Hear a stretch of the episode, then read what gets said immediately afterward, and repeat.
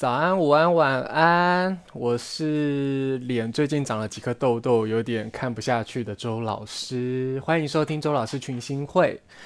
有没有觉得现在这个能量很不错？就是我把握一个只有我一个人在家的时间，然后我发现，嗯，我前两集真的讲话就是有一种，可能就是我怕太大声，然后，诶。就有一种给给的声音，好像我喉咙给住了什么。然后我现在现在这个比较放松，然后呃做的比较挺的状态，就是人的声音的立体感比较好吼。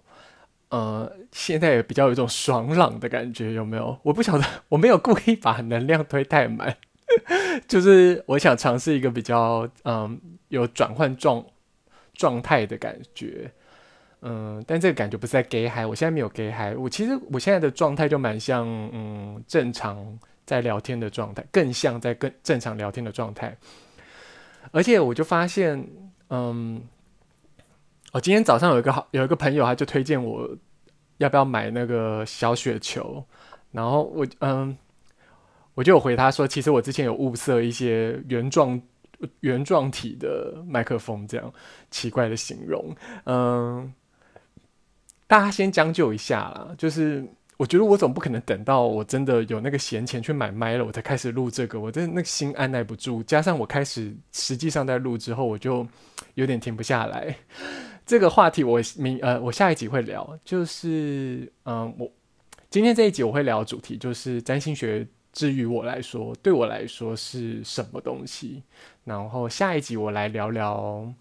稍微的聊聊海海王星 这颗行星，然后海王星跟我们人之间的这个呃交互影响的关系，交互影响嘛，它带给我们的影响，我们好像没有办法给海王星什么影响哦。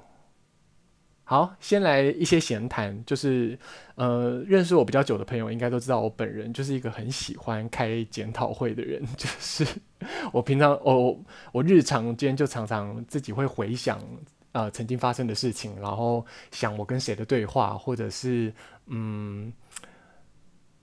我做了什么事情，然后其实还可以如何如何，就是会在脑袋里自动开一个圆桌会议啦。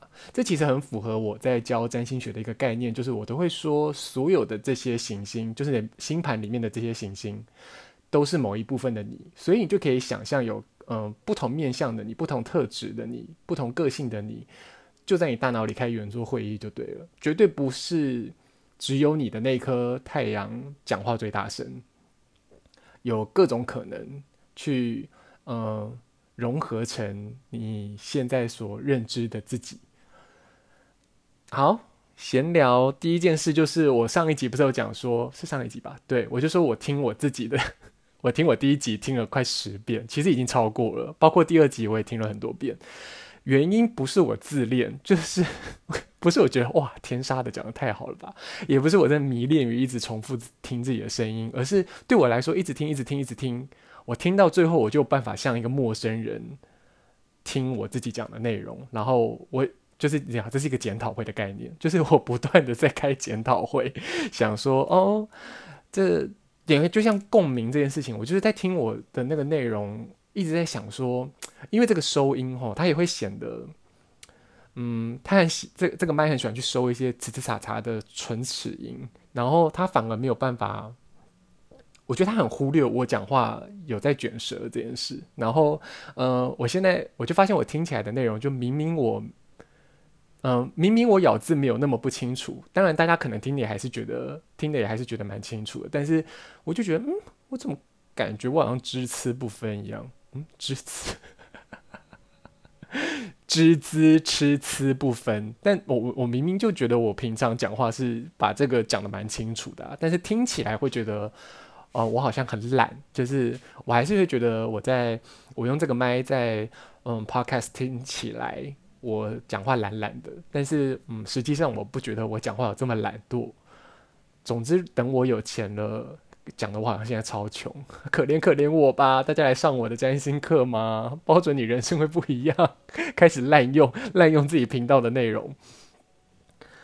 我其实有物色到一个啦，它就是有脚架、遮罩啊、麦啊，一组大概两千四左右。我原本只有看中那个圆柱体，但是我后来发现，嗯，竟然有这种组合，不知道我有钱的时候它会不会已经卖光了。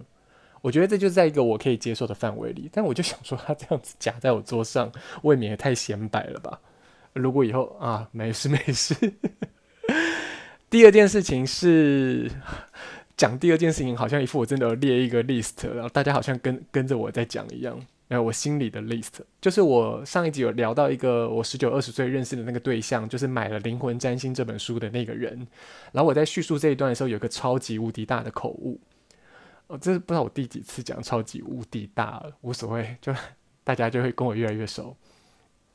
我的口误就来来自于说，他当初找我跟他一起当读书会的伙伴，被我一口拒绝之后，他还是希望我可以嗯贡献我的盘给他分析。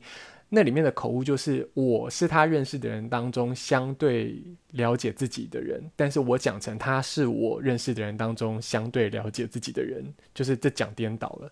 其实他是那个相对不太了解自己的人。然后那时候其实我没有讲一个比较不好听的话，就是现在讲了，就是我那时候一口回绝他，是因为我觉得我跟他一起共学不会有不会有太大的注意，就是嗯那个时候的我。很明显的感觉到他想找我一起学习，是因为他有一些撞墙了。但是，一很当然，当然我自己心里有很大部分，将近七八成，就是那时候，如我上一集所说，就是我没有觉得我想要在这件事情上面，呃，投注这么多心力，就是去看书啊、研究啊。那，嗯，另外那个两三成，就是我觉得，哎，跟他一起进行这件事情，并。他人是蛮逗的，但是我不觉得跟他一起进行这件事情，我会有很大的呃呃成就感，或是得到很大的甜头。就是呃哦，我知道怎么说，就是与其跟他一起研究，不如等到我不如我自己研究啦。所以那如果是不如我自己研究，那就等老子爽的时候我再开始研究嘛。就是我我我就不需要回应他这个邀请了。哦，讲到邀请。还有一个是我说什么时候什么年轻的时候接触接触十二星座这些，我突然就回想起，我一直到国中应该是国中，我一直到国中才有看到第四台，就是国中以前的我的人生都只有三台吧，小六有没有？小六好像有，小五小六的时候好像有，就那时候的房东有帮我们签，但我印象有点稀薄。会觉得，嗯，那时候没有，那时候没有到所有的第四台，可能是因为偷接的，我也不知道，就是我没有办法看到这么多频道，主要还是三台，然后还有一些超市之类的，然后我就会在超市上看那个黄金传说，总之就是曾国成的那个节目啦，有请金仙子嘛的那个节目，大地游戏的节目，所以其实就是国中之后才有办法透过。这么多的资讯，呃，就是第四这么多的频道去，不好意思，我在抓痒，这么多的频道去接触到，嗯，所谓十二星座，而且我还记得我，我如果真的硬要讲，我记得我小学的时候就看过，在图书馆，不是学校的，就是市立图书馆翻过田西仁的星座书。不行不行，我好像在透露出我的年纪。哎，还是我已经讲过？对对，我三哦，whatever，我三十二岁，一九八八年生，就是我早期其实是看过田西仁的，翻过田西仁的星座书的，在我认识唐立淇之前。还有什么我想要？就是我在我检讨完之后，很想跟大家更新的。我看一下啊，明明就有写笔记。一都。好像差不多了，嗯，我觉得就之后慢慢说吧。很多其实我我有很多很多东西已经在我就如果你说每一集要想一个 topic，其实我想了超多 topic。然后呃，最主要最这这阵子很想讲的就是这两天啊，不是这阵子，我就想说人家都在那边周更，搞得好像那边日更一样，多勤快，多怕没人气啊啊！说到人气。我刚刚发现，我好像有个潜，我好像有潜在听众，就是不特定多数里面的产生的听众。就呃，刚刚我的我的 IG 的，就是我开的那个周老师群星会的 IG 账号，有一个人按我追踪，可是就他有在跑出那个那个叫做什么啦通知，在我的手机荧幕上面，然后等我要点进去看的时候，就就这个这个通知就不见了。也许那个人就是一个手误，或者他就是他没有手误，他很他很清楚他做了什么，他确认了，啊不，他追踪了，就发现哎，怎么没什么内容，马上就退追。那也没关系啦，我我我不太晓得你是谁，我只知道你账号 开始讲人家账号开头，我来不及看完全部，不然我就去肉搜你了，感觉很像变态。没关系，你你可以不追，因为你也不一定要跟我互动嘛，所以我希望你还是我的听众之一啦。哦，S 开始讲账号，一直威胁人家，这种不可能是误按吧？我我那个也才。刚创立没多久，想必就是有点一下连接嘛，就是呃靠腰怎么按到了，或者是嗯不是，哎、应该真的是误按哦，因为他就是我又没有那个设权限，怎么一样就看到内容了？好了，没关系，希望你真的是我的潜在听众，很欢迎你加入周老师群星会。哎、我是不是应该换成这种声调？大家会不会觉得比较好？那想着我今天在嗨皮啊，其实就是我心里了了一桩事了。就是我前几天的心情，工作狂的心情，就是好想要录 podcast。那同时，我心我现在还有在做做另外一个工作，就是呃帮技工师傅设计他的衣服，然后我就要去估价嘛。啊，我心里挂念着，我那个价都还没估啊。我也一度还想说要不要线上跟我的代工估，后来就不行，我不见到本人，我怎么请他帮我联络其他的厂商这样？啊，我今天就是一鼓作气的去进行了这个，呃，去完成了我这个工作项目，然后我这仿佛一块大石落下。哦，我家贝贝小姐好像蛮有兴趣的，他坐到桌上来了。那、待会听到一些猫的叫声什么的，大家就不要觉得很奇怪，好像我家闹鬼什么的，没有闹鬼，我家没有。好。来聊一下正题喽，闲聊十二分钟应该算是可以接受的范围吧。占星学对我是什么？是什么？是不是这集到这边就好了？嗨玩就算了。嗯、我觉得占星学的定义，或者说很多介绍占星学的，呃、嗯、呃，应该说很多平台都有介绍。用一种很正式的方式在介绍占星学是什么，那我就不在这上面多做琢磨。嗯，这个这个概念，这个这个讲述的逻辑，对我来说，跟我在上课的内容是一样的。嗯，我在教课前，其实有很我在开课前，其实有一个心理挣扎，就是我在想，我为什么要开这么课，开这个课，就这有点像是呼应了我前面两集会聊到的事情，就是我必须说服我自己要这么做，我才有办法。嗯，应该说，如果我能够说服我自己要这么做，谁都挡不住我。就有时候有一种，就是那种很多时候，我这种念头一出现，它就会一发芽，它就会长成长成一棵大树，就对了，没有人挡得住了，一一个一个秘境花园。嗯，我就是在想，如果我今天上课只是在讲。我我只是成为一个在资资料收集，然后整理，然后嗯，太多然后了吧？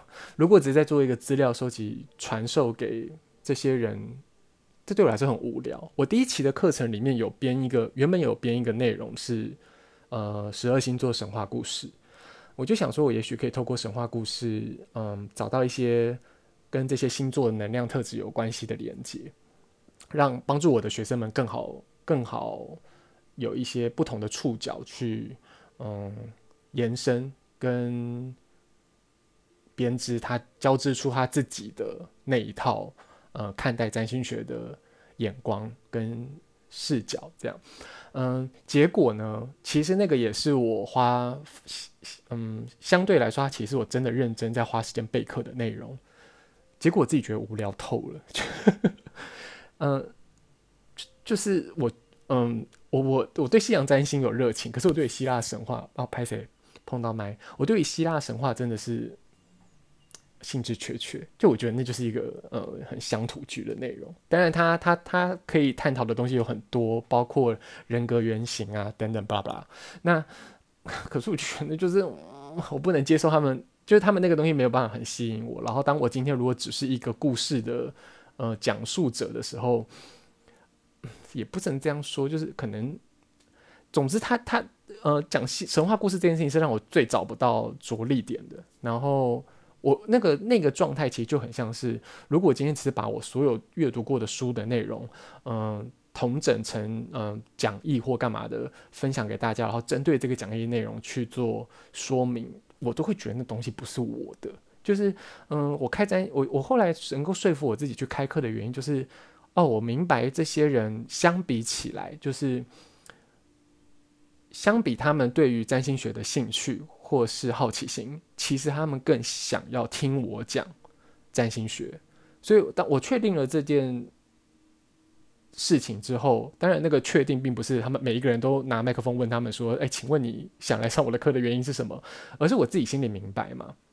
这也是为什么我当初在发文的时候，大家会加一加一加一加一加一加一的原因，就是想要听我怎么讲这个东西。那当然很大一部分来自于他们在生活中跟我接触的时候，一定感受过，嗯，我使用这个工具，我透过这些方式去理解他们的时候，他们感受到那个强烈的共鸣跟认同感嘛。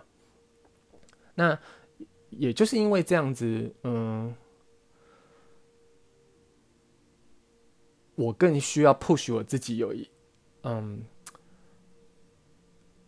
透过学习之后，组织起一套关于周老师的占星学，嗯，而不是说我成为了占星学的代言人哦，而是嗯，我有一套我看待占星学的方式。那来跟我上课的人，其实是希望透过我的口去理解，嗯，我认识的占星学，然后希望我认识的占星学。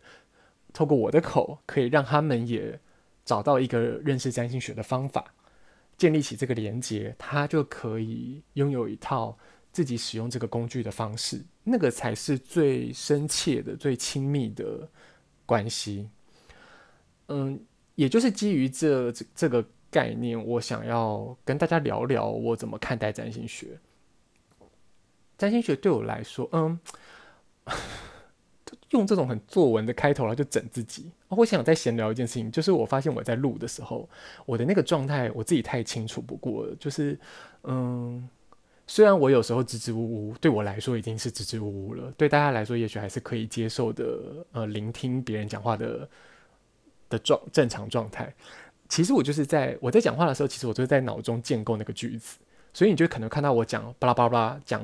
四层又删掉，然后讲六层又删掉，讲到最后八九层才是我真正想讲的话。就是我很容易有这个惯性，原因就是因为我在讲的时候，其实我就在脑中就是在跑这个句子，你就可以把它想成我的脑海里会有这些字浮现，然后那个东西就很像在打字写作文，然后我会自己用爱又按那个那个 backspace，然后又后退，然后又又再打，这样就一直在快速的修正，然后尽可能的让我的嘴跟得上这个快速的修正。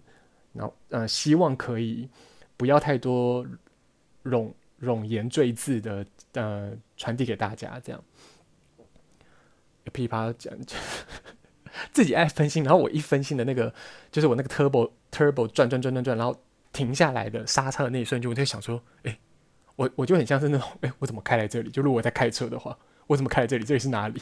呃呃，我刚从哪边来？我自己就需要冷静一下去，去。自己在脑里爬文，然后想说：“哦，我刚刚是为什么讲到这来？”我我常常会问我的 一个静默，就开始继续讲。大家大家应该是可以的吧？哦，可以哈、哦。我的可以就是你跟得上哈、哦。我常常会问，就是人家说你相不相信冥冥之中这件事情？你相不相信你生活中，你认不认为，或是你相不相信你生活中有很多不可解的、你无法捉摸的、无以名状的状态，或者是？存在，那个存在，我我指的不一定是跟神鬼有关系的，而是你你怎么感受爱，你怎么谈论幸福，嗯，这些抽象的名词你怎么去认知它？我认为，嗯，我们透过语言，我们透过形容文字、语言文字去，嗯，描绘出这些感受的轮廓，然后尽可能的。细致化我们的表达，那占星学其实也是一样，透过这种诠释的方式去接近你所设想的，嗯，希望透过各种不同的方法和其他人产生连接的方的工具，对我来说，占星学是这样。呃，它其实也就是，呃，你不了解的你的一些感受，它透过这个方式去诠释给你听。所以，谁诠释你的盘，那是很重要的事情。那对我来说，最好的，如果说诠释的这个过程是一个翻译的过程，最好的那个翻译的，呃，翻译官就是你自己，就是我自己。我我就是我自己最好的翻译官，我我就是我自己最好的老师，也也只有自己才能够，嗯，清楚明白什么样的练习，什么样的指导对你有产生意义。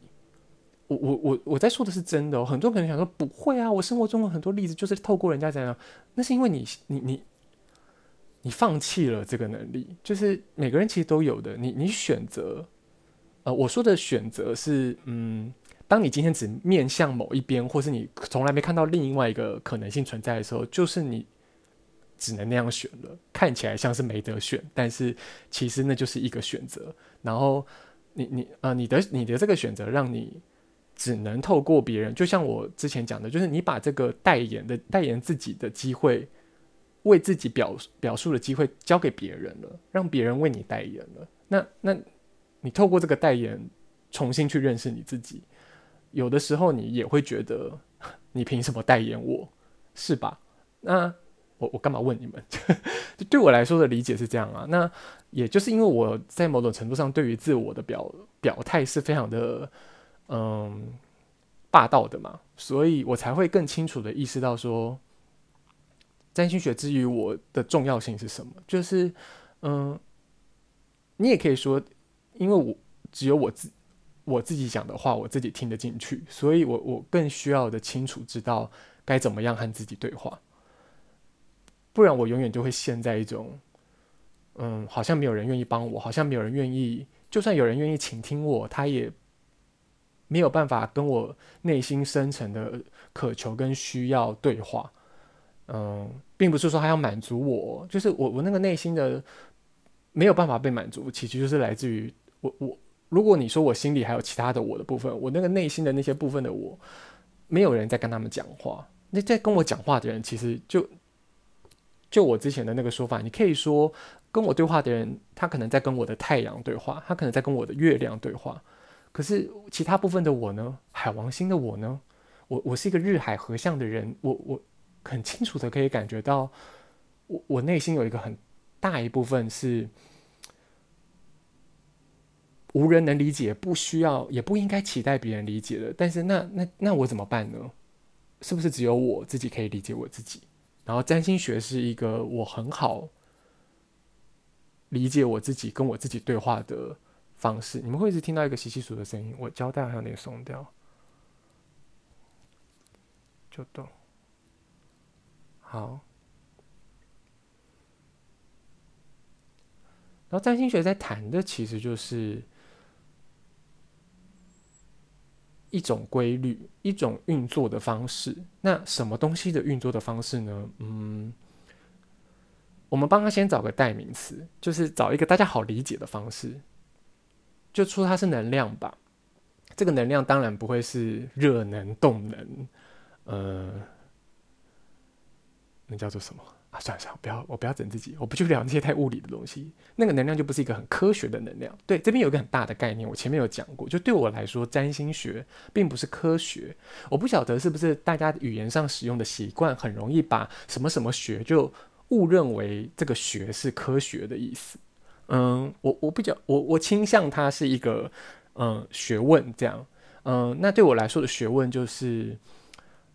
呃，经年累月下来累积出来的一种，嗯，智慧。那占星学这样子的智慧，其实也就是一种，嗯，透过观测星体，透过呃诠释、演绎、归纳星体的运行和世间人世间的转变当中的那个连连结性。试着去诠释、演绎这个连接的学问，那它其实也就是一个认知世界的方法。科学也是一个认识世界的方法，就是科学对我来说是一个方法，而所以它也只是其中一种。看为什么要穿短裤？因为我刚觉得我有点打架，就是我哇，我刚刚的大脑里就是有一个另外一个东西很想跟大家讲，但是我前面这个东西还没有讲完，然后他就自己不知道在急什么。我我很喜欢《奇异博士》这部电影，就是奇异博士原本是一个很唯物主义的人，然后他因为透过这个人生中的呃命运的转变，所以他他从一个唯物的人变成理解了。同时理解了唯心的部分如何看待这个世界的组成和呃它的运作方式，我觉得这是一个很棒的的感受的领悟。然后我其实很希望很多唯物主义者都可以有一次这样子的呃开拓视野的可能性，就是。他们唯，他们他们信奉唯物主义或是现代科学主义，其实也现代实证科学。那他们其实也就是为了想要更了解这个世界。那站在这样子的出发点，我会认为，嗯，如果你想要看认识更多世界的面向，你应该就能够在这过程中多多少少会明白，透过你所惯用的这些呃科学方式，是会发现 bug 的吧？那。这些 bug 是不是有可能就体现了某一种显示了、揭露了某一种不是眼见为凭的世界运作方式呢？那唯物就一定要眼见为凭吗？这是我自己个人的一个问号。我认为他们其实也在追寻眼见不为凭的事物啊。从微观、微观世界来看，从量子物理来看，他们也在找寻一些，嗯。虽然你他们的方式很像是我要证明这些看现在看不到的东西，其实是看得到，其实是感觉得到的，但他就是他其实就是在追寻那个看不到的事啊，嗯，就是他虽然他的目的是希望他可以被感受、被证实、被看见，但其实他在追寻的就是他已经先承认这东西的存在目前是不可视的，嗯。那为什么要闹别扭呢？就是，就是他一定有另外一种方式可以诠释他或是理解他的嘛。就像他他们去他们去讨论这些呃量子物理的一些特性，比如说波粒二重性，或者是嗯，哎，我刚刚讲一个什么东西啊？哦，量子纠缠，或者是嗯，还有一件事，哎，反啊、暗物质的存在。这这些东西都是，其实就是在，如就如果你想要认识这些东西，你却只是呃只选择钻牛角尖的，只选择想用这个方法去证实，就是在对我来说就是在闹别扭。就它其实可以有其他种诠释方式的。这世界不是由科学组成的，就是认识世界的认识世界的方法不是由科学组成的，因为就是有许许多多。所谓我们叫做科学不能解释的事情，然后它就很容易被理解为超自然。对我来说，超自然从来不超自然，超自然其实超级自然。哦，我就是一个从小到大，呃，会浸淫在超自然的，呃。体悟体验里面的人，并不说我是有这个敏感体质或是干嘛，但这是对我来说，这是一个很生活中很很习以为常的状态啊。就是我们的民间信仰也好，呃，民间信仰延伸出来的各种仪式和能力也好，又或者我们日常生活中在做的这些，嗯，民间小小的呃仪式追求，它其实都是。所谓的宁可信其有嘛？对不起哦，把这些事情视为是一个不自然的存在，其实对我来说是嗯，很我没有要讲很难听的话，我在想怎么讲更贴切，就是坦白讲没必要啦。嗯，就是如果如果你你你你对科学的信奉跟嗯，坚持是来自于你想认识世界的这份渴望，你应该要给自己的心中更多余裕的，嗯。然后我觉得占星学就是一个提供了，就是相相比于那最好比较就是天文学咯。相比于天文学，占星学其实就是一个很大的、很有余裕、很有弹性的去，嗯，更宽广的认识这个世界的一种方式，而且认识这个世界跟你之间的关系的方式。他其实在讨论的就是能量如何运作。哇，我这有这个逻辑脉络上面吗？大家听得懂，跟得上我这个？不是跟不跟得上，就是大家能够像我这样子，然后噼里啪啦的这样讲到这里，真的有在一条线上吗？突然开始怀疑自己。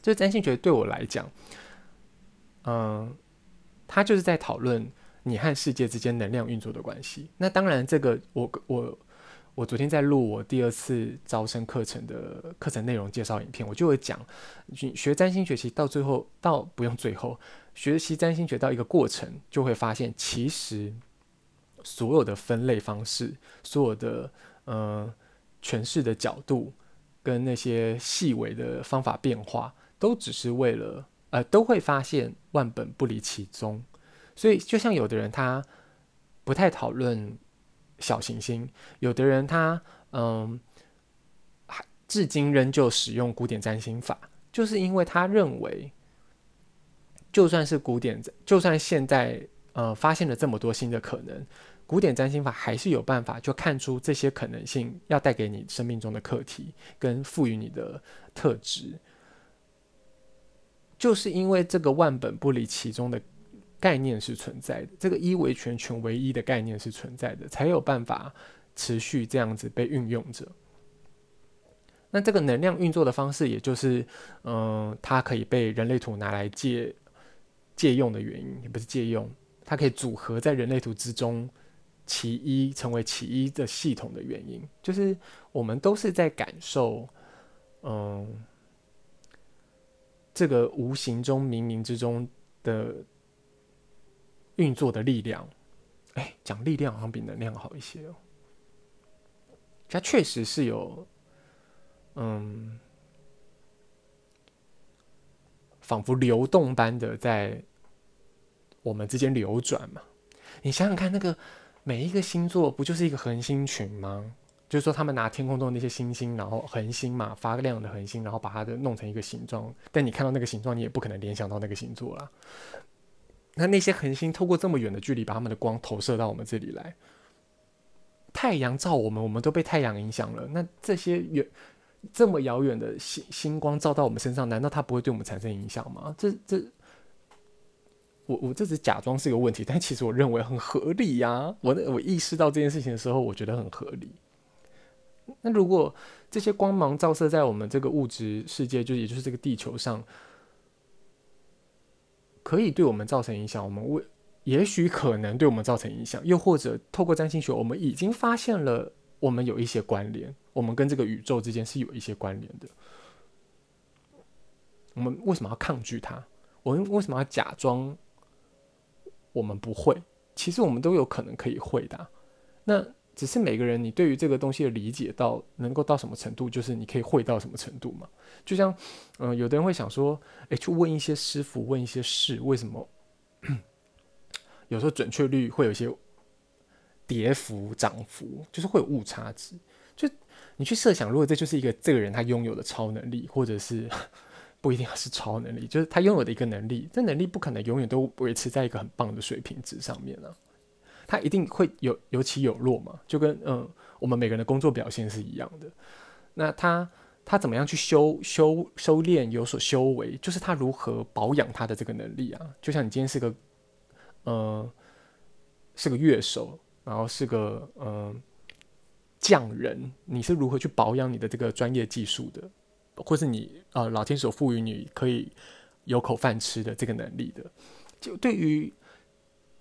用这些拥有比较特殊的能力的人来说，他我觉得他们也是需要去保养自己的这份能力的。所以对他们来说的这个保养的过程，可能就是一种修修炼修为的过程吧。就是因为你参透的越多，你越需要有嗯参透这些道理相应的智慧啊。如果你没有智慧，你参透得到这些道理，与与这个使用者来说之间还是会有一个落差的嘛。就像学会了占星学工具，你你你的。个人的修为，或是你领悟事情的能力，能够到什么样的层次，它就完全会影响你怎么去使用占星学这个工具啊。我今天姑姑且不论你要不要去帮人家看盘，你你就是透过占星学了解你自己，都会有很多阻碍。原因是什么？其实就是经验值够不够嘛？那个经验值不一定是哦，我看了一百个盘这种经验值哦，我指的是人生的经验值。那你如何让你人生的经验变成经验值？就是你怎么样从这经验当中领悟到、学习到一些事情嘛？呃，听起来好像是一个很正向积极的话，但你可以不要啊，就是你不要，它就对你完全没有影响啊。那个完全没有影响，也就是说，透过占星学的角度来说，你这会活得很宿命啊。你因为你把很多你呃，好像在一直讲你，好像是指着你们在说什么话，我没有那个意思，就是说，当当我们变得用我们那什么智商师的用法，当我们开始下放了这些权利。给别别人，或是我们把一切很多状态都归因于外在环境的时候，你就是在忽略你的自主意识。之前有一个朋友问我一件事情，就是有没有可能我们在占星学看到的这些，呃，在一个人的命盘、星盘里面看到的这些，呃，可能会，比如说你个人的命盘跟行运之间产生的影响。行运就是现在天空中的星星，它。因为它的运作会引发刺激、引发事件，然后在你的生命中产生刺激。透过这个刺激，透过这个课题，为你带来改变，呃，为你带来一个呃成长的机会。那他他就会想说，我那朋友的问我的意思，其实有点像是说，会不会有可能我们以为的自主意识，就我们有的选这件事情，其实我们也没得选，就是它终究是从一个人的星盘或是宿命中就已经论定的了。但这基本上就就有一个打架。我那个当下我不确定我们回应他回应得很好，我我还我还觉得我就是我那时候讲到，我觉得有一种有一种就很像我刚刚前面就是嗯、看起来好像有这个脉络，但我其实好像已经有点乱掉，我不确定他能不能听懂我的这个脉络啊，我不晓得这个朋友他是因为客气还是怎么样，他当然是回应我有嗯，但我现在回想起来，我觉得就是照他的那个逻辑，其实他就是个悖论，就是。你用我们有自主意识的选择这件事情，会不会其实也是宿命的一部分？基本上就是否认你有自主意识。就 就是占星学的概念是，他有命，他有运，他有机会，他有选择。那呃，他有一个有一个剧本在走。那你我不知道大家有没有听过一个说法，就是作者在不管是漫画家或是小说家。呃，文学家，嗯，嗯，现在这世界上，嗯，不，这个不细讲，就是 创作者们他们在创作文本的时候，呃，有一套说，有一个说法，就是在讲说，嗯，故事中的角色其实会按照他们的意识自己在行动着，然后当这个产生这个行动产生的时候，作者是没有办法控制的。以前我觉得这说法很 bullshit，但人家在开玩笑。但我自己实际上执行过，实际上有做过。试过短篇小说的创作之后，我就发现，哦，事情真的是如此。就是它其实就是建构了一个角色动机，所以当这个角色动机成立的时候，呃，我们也只能旁观，我们我们不能左右他。当然，他的故事是我们在写，但是你会，你是依循着这个角色动机在继续往下创作的，并不是说 你好像不用写，笔会自己动，又不是笔仙。这是一样的道理，就是我们我我们。我们看到的这些文本里面的这些角色，他其实就是会像是有自主意识般的，必须依循的这个方式去做出选择。那我们每一个人在所谓占星学赋予的这个剧本，或是我们拥有的特质，嗯、这个架构里面，它之所以会蹦出火花，它会产生新的不一样，就是因为我们是有选择的。这个选择就是我们的自主意识。它看起来像是一个宿命的状态，其实是他为什么宿命？是因为你放弃了你有所选择这件事情。如果如果你相信了那个悖论，就是你认为啊，其实就算我今天选或不选，也都是老天的决定。那那你就会活着像你想象中的这个老天所下的这个决定这个样子。我不知道说到这边大家能不能明白这件事情？不是嫌你们笨哦，今天怎么这么怕跟大家产生误会？就是。因为我很想让，应该说我很想让你们理解我想表达的事情，所以就会想要反复确认。因为现在就是 turbo 稍微有点转的有点快的状态，所以我觉得有点想。感觉自己有点像想到什么讲什么，所以我不确定我想到什么讲什么这之间的那个那个绳索我们抓住，你知道吗？就我我我很怕我其实呃好像边爬山的过程我就把那个登山绳给剪断，那其他人都爬不上来，那你们就会我就算攻顶了，你们也不晓得我怎么上去的。这样，嗯，我我我觉得透过那个人朋友问我这个这个问题，我我想要呃用我的回应告诉大家我是怎么看待呃占星学理解的这个运作方式的。嗯，好了，这样子说到这边应该还算是 情有可原吧。然后我想想还有什么想要说。每次这样子就 turbo 转太快的时候，讲话很快，然后到这种到这种点的时候，好像就会，嗯，我自己就会有点觉得啊，是不是淡我下来？但其实也许大家很需要一个喘息的空间。我不是怕那种空白，然后要一直填空白，而是在我我在想，我是不是讲的差不多了？就我的角度去讲，我理解占星学这件事情。我好像很常一直在重复的说他，就是，嗯，他是门学问，哦，我我，我觉得他需要得到相对应的尊重，那个尊重其实也就是大家面对其他人的专业是一样的尊重，就像是，你你你你对你，比如说你是学历史，你是学呃理理科的，你是学呃各类的学问都好，你你当然会针对人家。扁平化看待你的所学，你的专业，会想要，嗯，给对方一个机会去理解跟认识真实他的、他的、他的深度嘛，他的美妙之处嘛。你也会不希望他被人家呃轻率、呃诋毁的看待嘛。我现在的心情也大概就是这样，但很多时候我已经对很多事情不生气了，就比如说。呃，曾经有那个某一个 YouTuber，他就是用巴纳姆效应来抨击占星学。那其实他的个性就是我上一集有提到的那一种，他不喜欢被人家草率的归类的人。他他他也很嗯、呃、坚信自己的独特性，或是他看待事情的观点有一个嗯、尖锐的角度。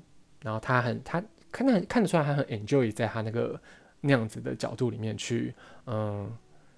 挑衅别人，或是呃借由戳别人去产生一些火花嘛？那当然对他的频道也有益处。可能当下我看到那个影片，我真是气到牙痒痒。那个时候的我啦，就觉得怎么会这么低俗的人，怎么那么没有水准？就是怎么会见识这么浅薄？拿巴纳姆效应就想要打占星学？就是我认为他当下想发泄这个他被草率的归类的不满，跟他想要诋毁占星学。完全是两码子事，就是这一码归一码。你不要因为你为了想要发现就干这件事情，对我来说其实是非常的不齿他这种行为的。当然他怎么会懂？他甚至不懂他他真正在意的事情是我我所表达的这种内容，他就会认为他没有真实的表达，他不想被这样草率的归类，而他把人家归类他的这种方式就神经哦，宝宝。哎哎呦呦，不好意思哦，等我一下哦。干嘛啊？要关个门而已，你可以不要这么大惊小怪的吗？贝贝在这边，贝贝都没讲什么话。好，我开门了。你的这种这种状态就很像那种婴儿睡醒吵的要叫妈妈，要吸奶奶的那种。那种样子。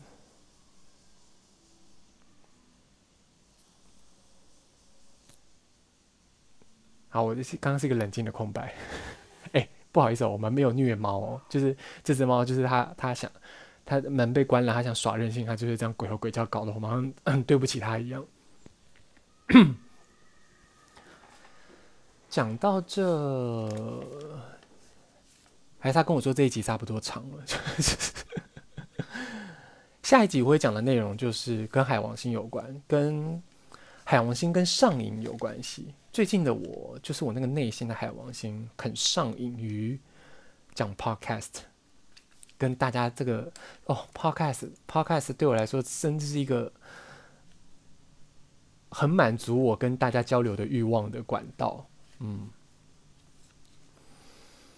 容我。一点点小小的沉默，去想想我这样噼里啪啦讲了一整串。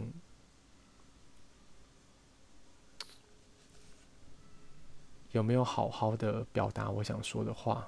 怎么可以用节目内容干这种事情啊？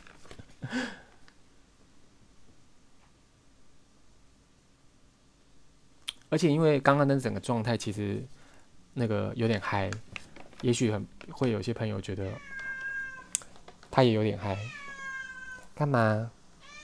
风很大，我知道，我家这边刮超大的风，搞得跟做红胎一样。你等一下好不好？没事啦，就风很大而已啊。哎，不好意思哦，因为我本人就是很不爱剪音档，所以我每次都是一次录到底。既然就到这边，我也陷入一个瓶颈，我觉得这就是一个很好的赛，告诉我们：哎，其实我讲的差不多喽，周老师你讲的差不多喽。好啦，我知道了啦。啊，你要叫叫我闭嘴，对不对？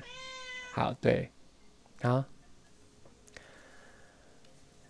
你可以在，你可以在 First Story 的平台，在呃 Spotify，在 Apple Podcast 都可以收听到周老师群星会。另外，你也可以在 Facebook、Instagram、Twitter 搜搜寻周老师群星会，找到跟我互动的管道跟方式。